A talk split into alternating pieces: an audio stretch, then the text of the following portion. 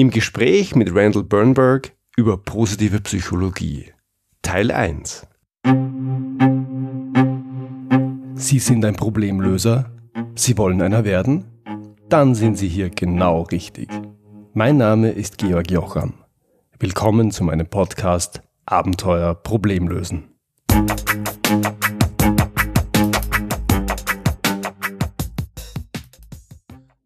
Auf das heutige Interview freue ich mich schon lange. Und das meine ich ganz wörtlich. Denn das, was mein heutiger Gast macht, hat ganz viel mit Freude zu tun. Randall Randy Bernberg ist internationaler Speaker und Trainer zum Thema positive Psychologie. Und Randy macht richtig, richtig gute Laune. In diesem Podcast geht es oft eher analytisch und linkshirnlastig zu. Heute soll und darf das anders sein. Das hat einen Grund und passt auch wunderbar zum Thema Problemlösen. Oft genug liegt es nämlich nicht an technischen oder organisatorischen Themen, wenn nichts vorwärts geht. Oft liegt es einfach an der Stimmung. Und was man zum Thema Stimmung und gute Laune machen kann, das weiß am besten ein Experte für positive Psychologie und am allerbesten Randy Bernberg. Wir haben uns übrigens spontan dazu entschlossen, das Gespräch auf Englisch zu führen. Hier mein Gespräch mit Randall Bernberg. Randall, ganz herzlich willkommen, schön, dass du heute da bist und ich habe gleich eine Frage zum Einstieg für dich. In welcher Sprache wollen wir es machen? Deutsch, Englisch, Italienisch hätten wir zur Auswahl. Ja, yeah, uh, well, ich bin in Deutschland seit 17 Jahren und uh, ich glaube, mein Deutsch ist, ist, uh, ist lustig und charmant und Lieber in English, bitte. Uh, all right. I believe your German is not lustig. It's it's very good. But let's do it in English. Why not? Randall. Why not? English. How you doing? I'm doing good, thanks. Randall, you, you are American. How come you ended up in in Germany of all places? Yes, uh, it's an interesting story. Um, first off, thank you for this, uh, having me here. I'm, I'm, really delighted. I'm grateful for this. It's nice to speak. I love to speak. We we Americans like to speak. Um, I um, I basically, you know, why does anybody go anywhere really uh, to move? Uh, one of four reasons: uh, school, work, uh, an adventure, like as a student uh, traveling the world, or for the reason I came to Germany, uh, love. I okay. came for love. And uh, I was studying and teaching in Santa Fe, New Mexico in the 90s. Um, I was an English teacher uh, for children, seventh and eighth grade. And in one of my classes, there was a young there was a, a young girl whose mother I met, and uh, basically we started dating because she was she was a single mother. And uh, we this was about this was in 1991 in 1995 we had a child together our daughter ronnie and then in 1999 this woman elka decided to move back home because she was just in santa fe for school and her home was aachen germany so I basically moved here in 1999 uh, with Elka and our daughter and her and her child, and uh, that's what brought me to, to Germany. And you had no other choice but to follow. I see. You're an expert on positive psychology. When you think about positive psychology, what comes to mind many times is positive thinking, but I understand it's not the same. What is positive psychology, and uh, what is the difference between positive psychology and positive thinking? Yeah, um, a lot of a lot of people like to categorize the psychology story as to like to be happy means all I have to do is have happy thoughts, and um, that's kind of true, but it's it's a lot it's a lot deeper than that. It's a lot more uh, it's a it's a lot more uh, complex, let's say, uh, not complicated, just more complex. And um, let me just say that psychology, as most people know it, uh, has been around for you know 100, 150 years, and we all know it's it developed uh, into more of a disease model psychology You know, in, in America, we kind of wrote the book on this whole psychology. We turn it into psychotherapy, and um, basically, what what was meant to just be the study of the mind turned into study of sickness and study of uh, the studies of curable or uncurable sickness of your from your childhood, which we Americans kind of you know called psychotherapy, and um, so it, it, the way the the way psychology developed over the years was basically a disease model. Um, you know, and make no doubt about it, it, it's really helped a lot of people. I, I don't have anything against therapy. Matter of fact, you know, in America, if you're not in therapy, you're sick. Uh, you know, and in other countries, if you're in therapy, uh, you know, you're sick. So we we basically we love therapy. Uh, matter of fact, when I was a child, just a little honest here, I had a therapist. Um, there were some issues I had in my childhood that I had to get through, and I had to work on. In German, you'd call it verarbeiten, and uh, I, I, worked on those things. And uh, but then in the 90s, um, a gentleman by the name of Martin Seligman, who was at that time, he was the president of the American Psychological Association. Uh, he was also a professor of psychology at the University of Pennsylvania. He basically kind of he, he wondered why psychology kind of took this disease uh, uh, way and you know, why do we have to focus on you know a, a bad childhood and repairing what was in our childhood?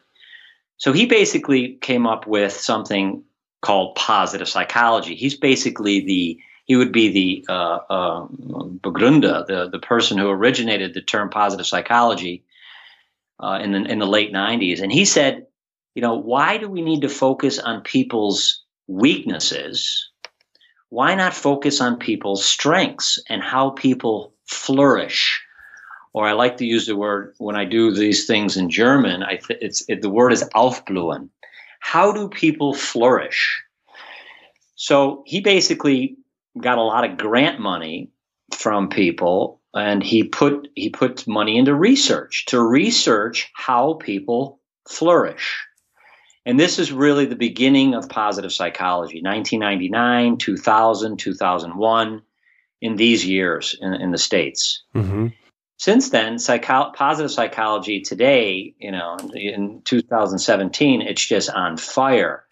Uh, it's ba- so it's basically positive psychology is the study of how people flourish, and it's it's it's it's wonderful. And I've I've actually become uh, very very uh, over the years when I discovered it, it was just wow. This is this is really a uh, it's not a cure all, but it, it it brings people to a better place in their life. Mm -hmm. So it's the question how people flourish, thinking positive is not the only way to make people flourish. Is that right? No, thinking thinking is one thing. Uh, feeling is a better thing, but the best thing of it all is doing. I always say you know, I always put my, my workshops into this thinking, thinking, feeling, doing. Tun. It's not about positive denken, it's about positive tun. Mm-hmm. So, uh, activities, uh, um, the personal activities that we can do. I can explain them to you if you if you'd like. Um, yes, please. Yeah. So basically, um, the way the way it works is um, we people always ask me, well, what part of positive psychology would be considered uh, genetic? You know, mm-hmm. what, what, parts of it is is ba- basically uh, vererbt or or passed down from from uh, our generations, our parents, their parents. You are referring to this discussion whether being happy in life is something that is um, right. inherited uh, so the question is, can can everybody be happy, or is this something you have to be born with? Yeah, that's the story. So they divide normally this thing up into four, into three sections. On a, if you look at a pie, yeah, it's pretty much into three sections, and the largest part is genetic. Uh, it's yeah, the largest part of your personality and your happiness or depression or sadness or or whatever, and where it comes to um, characteristics, and uh, is has to do with genetic, and it's it's it's roughly between thirty and fifty percent. Mm-hmm. Uh, is is genetic. Um, if we took the fifty percent genetic story, then we would then we would divide the other two parts into ten percent would be um, basically your circumstances. Uh, in German, it would be Lebensumstände. Mm-hmm. And so that would mean money, uh, the sun, uh, you know, living in a place where it's warm, th- things like this. I mean, money, think about this money is 10% of why you're happy. Excuse me, is this uh, is this a coincidence that you mention uh, factors that do not exist in Germany like sun and warm? yeah, right.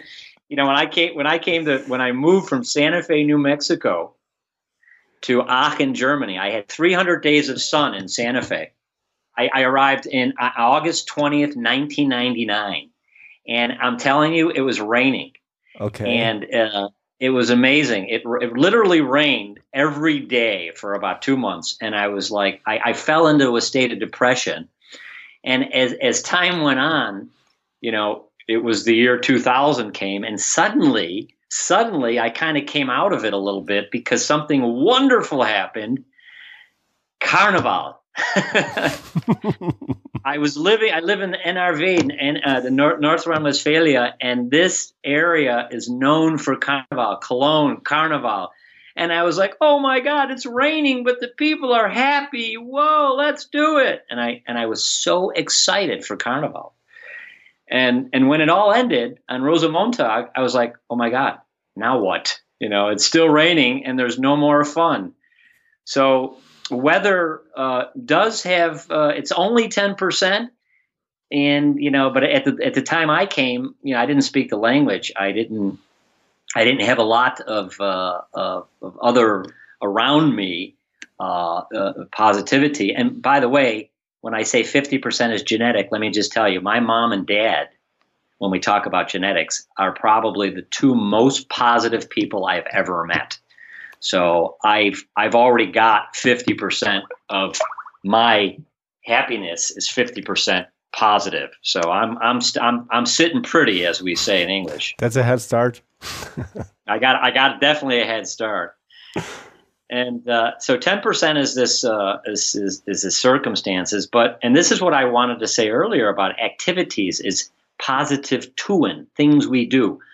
The forty percent, the rest of it is based on things that we can do. And, um, you know, things like giving. You know, we're, we're basically happier when we're giving than receiving. Um, things like being grateful, uh, actually verbalizing. It, gratefulness is called Dankbarkeit. Actually verbalizing that you're grateful for things um, forgiving people, forgiveness, telling people you forgive them. You know, not just thinking to forgive them, but actually saying, you know what, I forgive you for what you did yesterday. This would be this would be concentrated in that forty percent area. Mm-hmm. Yeah. Okay. Can we do a, a concrete example? Maybe I, have been into situation in project teams or in um, divisions uh, working together. Well, when it simply didn't feel good, there was no team spirit at all. it didn't simply didn't feel good. There were no good emotions around. Um, do you have maybe three advices for a team like that, that, that that's not really in the mood to actually do something to get better? Yeah, um, the good good question the um, I, I, see this. I've been working in German companies for about 17 years. Actually, not just German, but international companies. And I can really, when I walk into a company, I can immediately feel the energy there, and I can immediately feel the atmosphere there. And um, so I know what companies, what management uh, is is harder with their staff than other managements.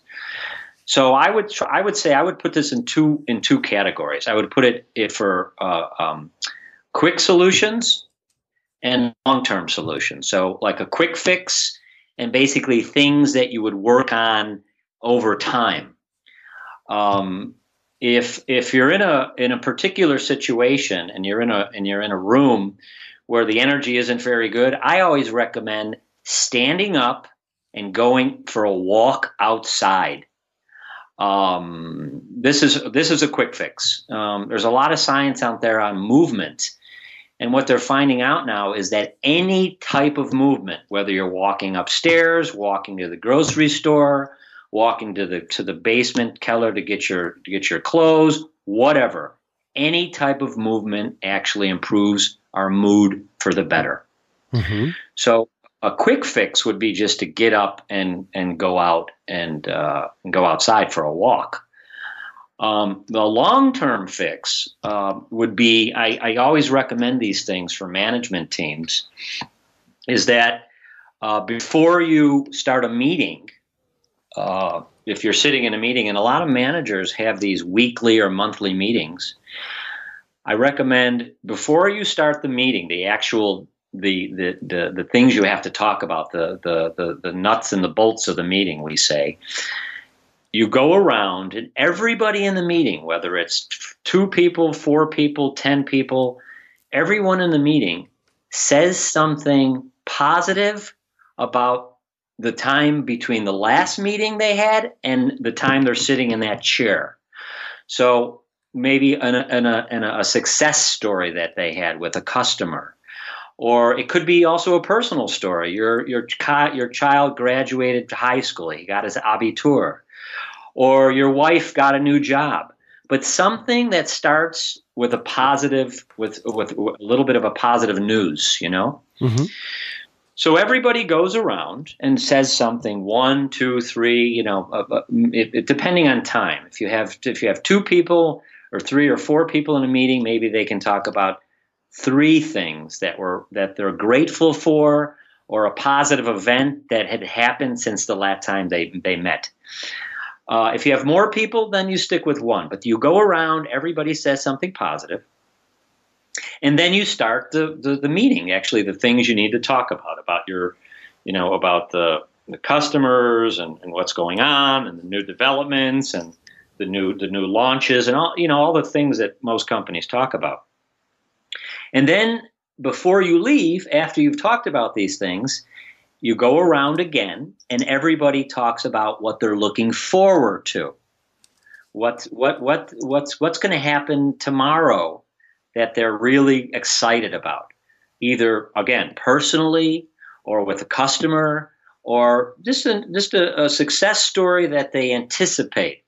And this and and what we do is I call this the hamburger technique, where you start out with a positive, and in in in uh, science we we they found they found out that um, if you're if you're positive going into problem solving, you're you come out having more creative solutions okay mm-hmm. if you go into any situation in a positive way i don't know if you were in school but when we were in school the our teachers used to give us like an, uh, an apple or they used to give us a, a, piece of fruit before we started a test. And uh, we felt really good about that. It's like oh wow. And then they gave us the test. And the, the, the theory is is that is that if we're if we're feeling positive before we have a uh, um, we have a challenge, that we'll go into that challenge uh, feeling better, and then and, and subsequently doing better with the challenge. Mm-hmm. Uh, so this is why I tell management to start your your meetings with something positive, and then talk about maybe a solution we need to find that's happening within the company and then the, the, the reason why I have them talk about something positive at the end is uh, we talk about something called anticipation, um, a, a positive uh, um, or um, positive. What, do, what would you call it in German? To anticipate something positive. Um, I, would, and, I think positive Erwartung is, is the word. I believe you you you have it. Yeah. So so basically, an example of this, uh, uh, how this really works is every every you know I live in Germany and I have a mom who lives in Las Vegas, And uh, every Sunday, I call my mother at 10 o'clock German time, and it's 1 o'clock in the afternoon Las Vegas time. Mm-hmm. And my mother, she's 85 years old, and um, she's in great shape. Like I said, my mother's positive attitude has kept her alive longer. And this is what happens: is people that are that have a positive, uh, that are genetically programmed to be more positive, basically live longer. This is a this is a, a this is a fact. So I call my mother every Sunday at 10 o'clock, 10 p.m. German time. And we talk for sometimes five minutes and sometimes 10 minutes and sometimes an hour. But my mom is just so happy. And at the end of that conversation, my mom says to me, Honey, I'm looking so forward to your call next week. Yeah. And I say, Wow, thanks, mom. That's really special and we hang up. And I know that from Sunday evening at 10 o'clock until the following Sunday, my mom is looking forward to that phone call. And it and it really it's it's positive anticipation is what this is. And this is how this works in a meeting in a meeting room. Start with positive, talk about problem solving or the things we need to solve in the daily business, and then end with something positive in the future and uh, it really has it's been so effective in companies that I that I, I hear great feedback about it very often. Yeah, I like yeah. the story and the picture that, that it uh, paints in my head with your mother. Um, yeah. um, okay. Uh, do you have anything that, that that's rather for the the long term as well? Anything else you you you tend to um, suggest when you go into these companies where the mood's really bad? Uh, I, I, I work a lot with management, and you know, we we we as people, we as humans, are pretty much in the survival mode. You know, we're programmed to survive. So um, this comes from the Stone Age, where we had two fears: either fear of getting our food, uh, or fear of not being food. You know. So we were either running after our food or running away, not being food and so we we have this this story with fear within us and so this survival instincts that we have finds its way in companies and it finds its way very often in management where you would uh, you would more or less see negativity because negativity is a survival story. It's survival. What do I do? What do I do? Uh, you more or less would see negative and you would comment on people's doing something wrong as opposed to people doing something right. Mm-hmm. And, and, this this is everywhere. You have this because it, again, it's a, it's an instinct that we have. So another long term solution that I always recommend with management is to is to try to really recognize people's strengths uh, and work to their strengths. Is to recognize people's accomplishments and give them praise acknowledgement and feedback and really nice, good appreciation. So it's Lob, Anerkennung, Wertschätzung. So, and this is, I, and I tell management, you know, to do this regularly and not one time a year in a Mitarbeitergespräch, you know, mm-hmm. where you're, you're, you're giving your, your feedback about how they were, you're giving your feedback about, you know, where they are and where you where, want them to go during that whole year, you never really gave them feedback about the little things that they did. Yeah, uh, Randall, about, this, this, might be a German Austrian question, but if you do that, don't you spoil people? People? Well, it's got to be authentic, you know. I, you know, I, I, you don't just say, "Wow, I, it was a good presentation." You know, if you, if one of your employees does a good presentation, you you basically say you be more authentic and you be more specific uh, but honest specific. You say, you know, in your presentation, I really liked Folia 3. Slide 3 was brilliant. Did, where did you get that information? I mean, really look for things to be positive against, uh, for. And the thing is, is that the, what happens is, is that uh, very often in some cultures, I mean, I would just say it's German and Austrian. I think in some cultures, people get a little suspicious when you when you give them when you give them compliments because they look at you and go, "Mm-hmm. what does he want from me? Does he want me to stay late, work on Saturday?" Right. There's this there's this suspicion that people have. But I think if it's authentic, and, and, and, and it's not given every day. I mean, you don't you, you don't find things to give people every day, but you give it every couple of weeks, and you and you and uh, another another really important factor in in long term stuff is how we is how we respond to positive news. Now, this is very interesting. Um, you know, in the past, uh, you would we were always told to support. You know, if somebody had a bad day, you would kind of go, "Hey, don't worry, Frank. It's it'll be okay. Tomorrow's another day." And you give them a little you give them a little support with their with their not negativity, but with their not feeling good. Well, the new science is the new science is, is how do we respond to good news? Yeah. And and basically there are four ways to respond to good news. Somebody comes with to you, your wife comes to you and gives you a piece of uh, something that she had in the day and she gives you good news. So, you know, and there are four responses to good news and only one of them is a positive response. And I think it's very very important for management to respond with this positive response. And so let's let's go through it uh, a little bit about how we respond to good news. Let's let's look at it in a company. Okay. So Frank comes to work. It's Monday morning. The day before, Frank was in. Frank's a runner. Frank's a marathon runner. And the day before, he ran a race in Paris. And Frank's over 50 and uh, he's been working for this. He's been he's been training for this marathon run for a year and a half, and he finished this marathon run in under four hours. Now, those of you that are runners out there, uh, and you know what it means to go 40 kilometers in under four hours, uh, 42 kilometers, and and uh, so Frank comes to work. He's he's riding high He's got this, he just came back from Paris under four hours. He walks into work. He goes, his manager he finds in the hallway. And he goes to his manager and he's just beaming with excitement. He's just finished this race. And he goes up to his manager and he goes, Hey, John or Mr. Miller, he goes, uh, you know, guess what? I, I, I basically, I ran yesterday in a, in a marathon and I finished under four hours. And his boss looks at him and goes, Great, great, great, yeah, great, but I, I'm late for a meeting. I got to go. And walks away. Okay, this is one negative response that probably doesn't make Frank feel real good.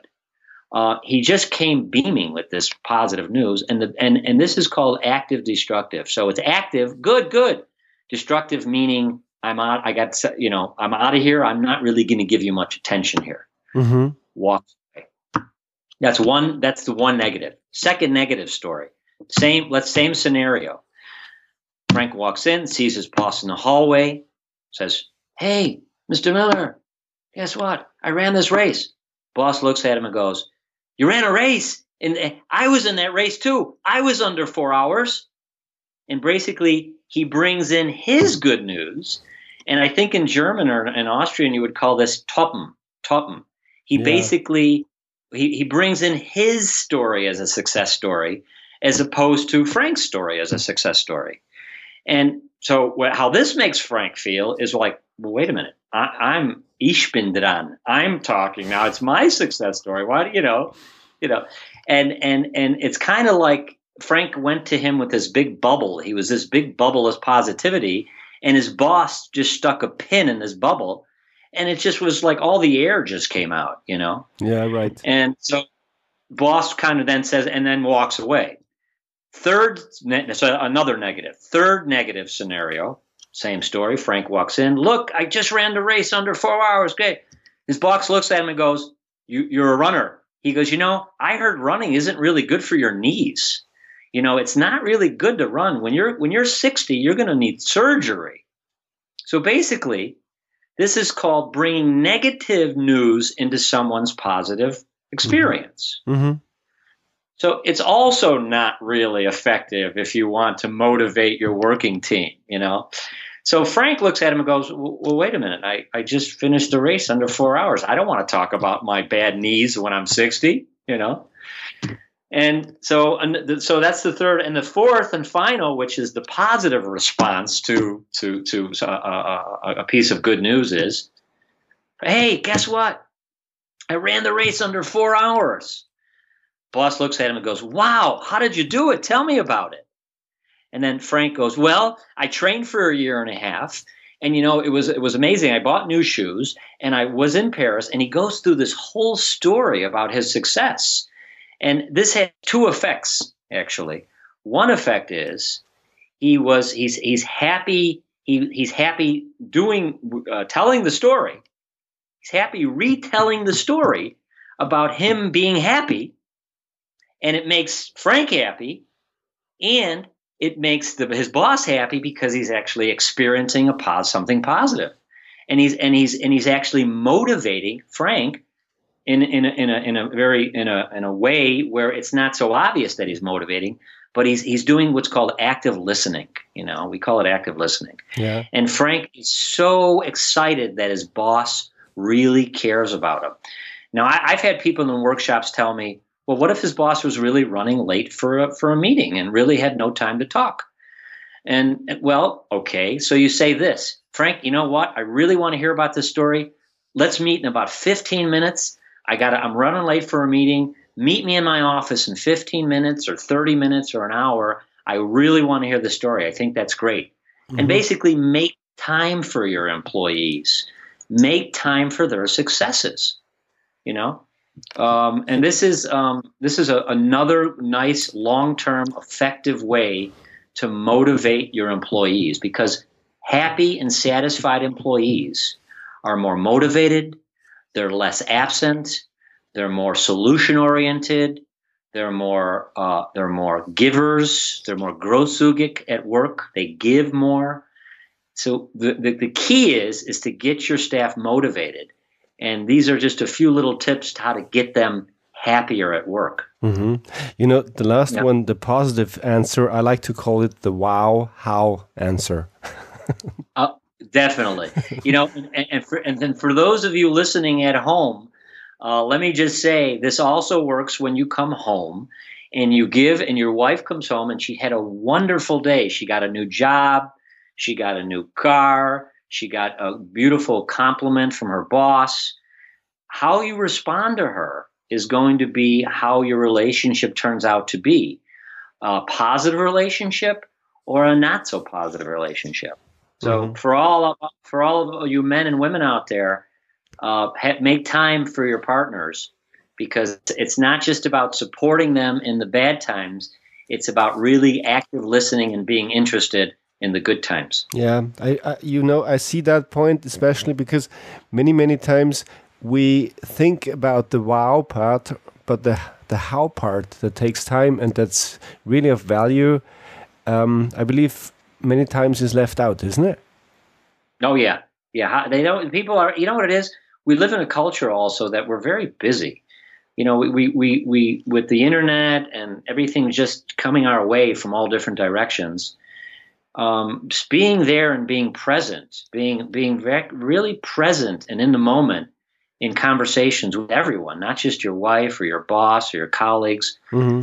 but meeting but meeting people in a store and just being present for them is is such a wonderful gift to the person you're present for, you know? Mm. And it, actually, it's an interesting thing. A present, to be present, is a present because in, in English, a geschenk is present.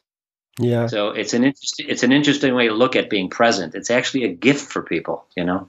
You know what? I'll try to make it a habit to have at least, for starters, uh, to have at least one wow how experience a day. okay. Nice. I, I, like that. I like that because I, I remember I, I, gave a very simple compliment to a woman I was working with today. Um, and uh-huh. I, am just thinking about how much more powerful it, it, would have been if I would have asked the how question as well. That would be so. So, to, so tomorrow, what, what, are you going to do, George? You're going to go to going to ask her. Will you see her tomorrow again? No, I'm not. I'm not. It's, it's it'll have to be someone else, but that's not a problem. Uh, you okay. see, I believe if you concentrate it, you see many, many people you can compliment if you want to.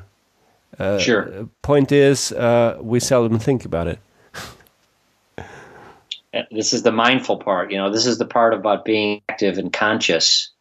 Yeah. Uh, you know. Exactly. Mm-hmm. Randall, you managed um, positive psychology being a science um, that studies how people flourish. We have been talking about teams and companies. What about every one of, of us, like you and me?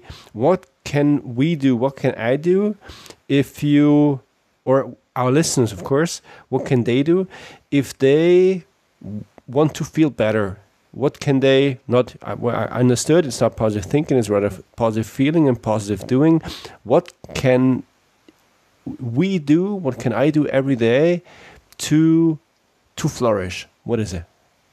Okay, well let's take a let's take a, a typical day uh, in, a, in in the course of a daytime. So let's say you get up. What's the first thing you do when you get up? You mean you get my, out of bed? In my case, I yeah. don't have a choice. I got small children; they dictate from the, from second one. Okay. okay. So you run to the kids. Okay. After you run to the kids, uh, what's the next thing you do? When you take care of your children, what what what do you do about your bed? What where's what's your bed story? Ah, that's a good point. I, of course, I know that part because I know you, Randall. I make my bed. Very good. And do you thank your bed? No, I no, I no. That's the part I left out so far. But but making my bed already makes a difference. Right. Yeah. I had a I so the first thing you do is you get up and you make your bed and I and I always make a, a little joke with it. I also tell people to thank their bed. And I had a, a very interesting story. A guy came up to me a few days ago uh, who was in one of my workshops and he said, I, I took your advice and I make my bed and then I thanked it and my wife heard me and she laughed. She couldn't stop laughing and this was the, our first emotion of the day was my wife laughing at me saying thank you to my bed. So he said it worked. I got i was already happy before, even before i left my bedroom i was already happy. That's good. What do you so, do what do you do if your bed responds? Well okay well that's that's that's a that's a good question. I, sometimes my bed has responded. I think coming home really late my bed has responded in the morning. Um, so you get up you make your bed and you say thank you or, or not say thank you. But making your bed is just a is a very simple act because what's going to happen at the end of the day is even more beautiful. Soweit der erste Teil meines Gesprächs mit Randall Bernberg. Das war's wieder für heute.